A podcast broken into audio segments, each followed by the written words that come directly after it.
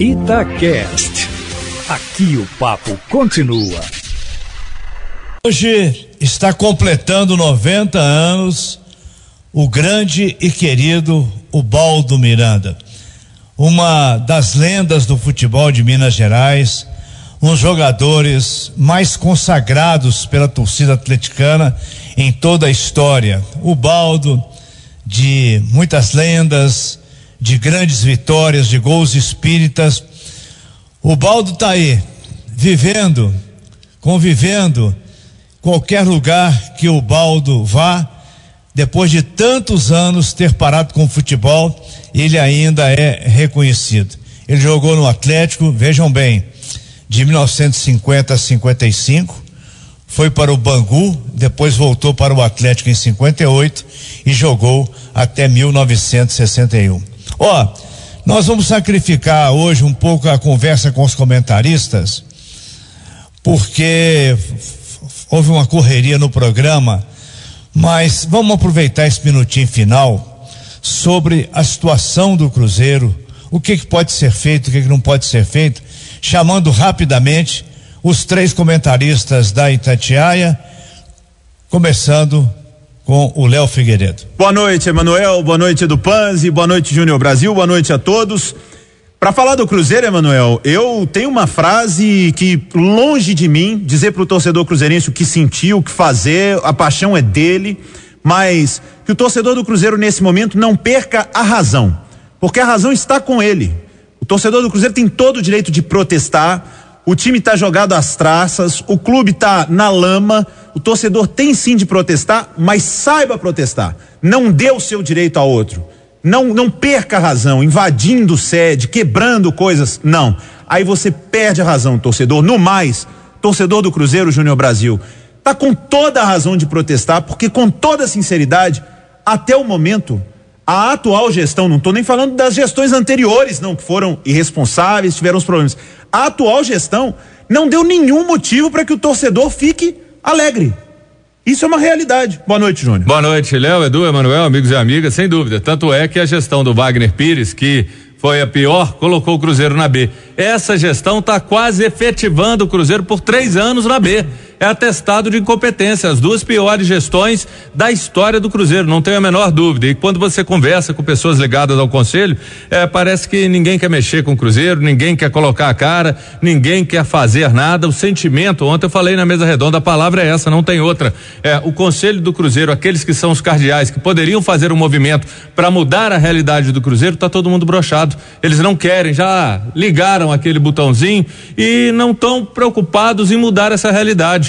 É, foi protocolado o pedido é, de impeachment do presidente.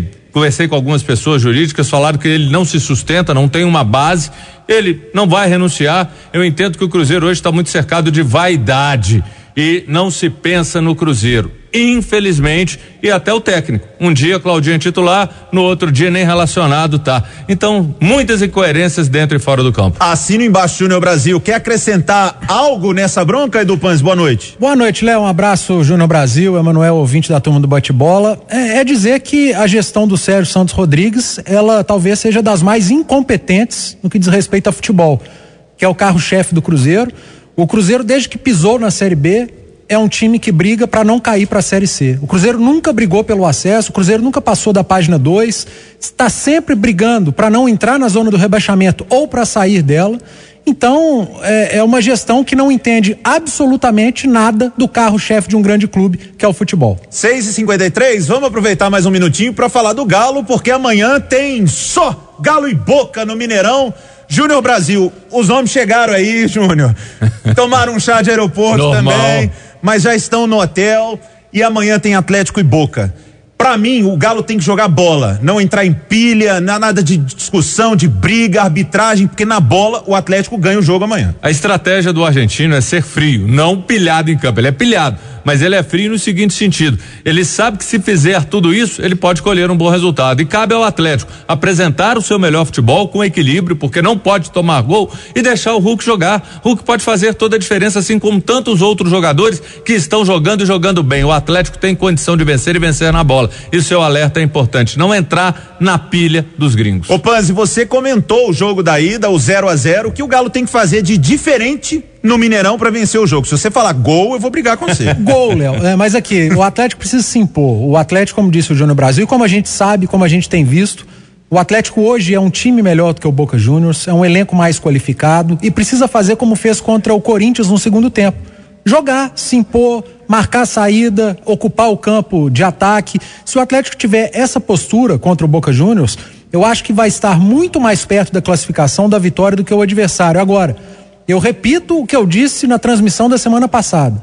Não desprezem o Boca Juniors. Não se enganem e não se deixem enganar por um é o pior Boca da história. Não tem nada disso. É claro que não é aquele Boca de Riquelme, de Teves no seu melhor momento, de Palermo, mas é o Boca e tem bons jogadores e é um time muito competitivo. Tá falado do Panzi, 6 e 55 Emanuel. Da parte dos comentaristas aqui tá tudo dito. Muito bem. O Cruzeiro é muito maior do que toda essa crise, mas o Cruzeiro não pode é aprofundar a crise. O Cruzeiro está sofrendo demais, está deixando magoado, machucado o coração, a alma dos cruzeirenses depois de tantos anos de glória.